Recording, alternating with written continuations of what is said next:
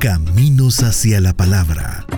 Una visión de la historia de las iglesias evangélicas en El Salvador en la investigación y voz de Carlos Cañas Dinarte. A las 10.30 de la noche del 19 de enero de 1932 se produjeron frustrados eh, intentos por asaltar el cuartel de caballería, después sede de la Policía de Hacienda en la zona de San Salvador, y también se produjo el descubrimiento de material explosivo en diversas casas de la capital, por lo cual el gobierno del brigadier Hernández Martínez tomó la decisión de establecer la ley marcial en el departamento de San Salvador, pero también en otras áreas como Sonsonate, Santa Ana, La Libertad, Chalatenango, porque se sospechaba que en todas esas zonas el accionar de los eh, acólitos y miembros del Socorro Rojo Internacional estaba eh, por despertar una insurrección. En torno a eso eh, y para evitar justamente lo que el Socorro Rojo Internacional llamaba la toma violenta del poder, el derrumbe histórico de la oligarquía en manos del proletariado y todas esas consignas que se daban desde el corazón mismo de la Unión Soviética, el ejército y el gobierno de Hernández Martínez eh,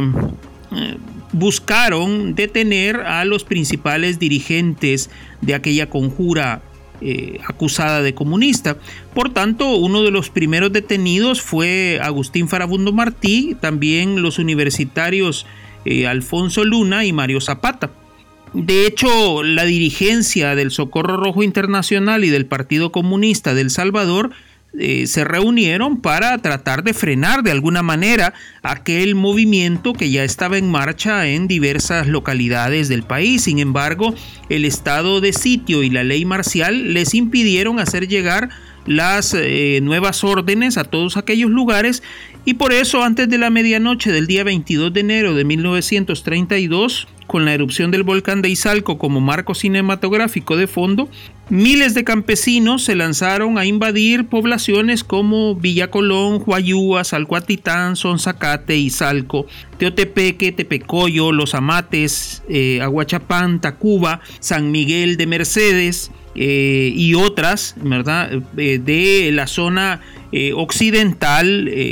central y norte del territorio salvadoreño. Esto es, es así en cuanto a los lugares que fueron afectados por la insurrección de aquellos miles de eh, indígenas y campesinos armados la mayoría con machetes y unos cuantos con fusiles Mauser o con escopetas de caza que eh, habían logrado obtener en diversos momentos de la historia reciente en aquella época en el país. Los eh, principales ataques fueron dirigidos contra cuarteles, guarniciones de policía, oficinas municipales, telégrafos y las casas de reconocidos terratenientes y comerciantes de todas esas zonas eh, donde pues eh, de alguna forma hubo mucho lujo de, de barbarie y incendios, violaciones, y una serie de desmanes que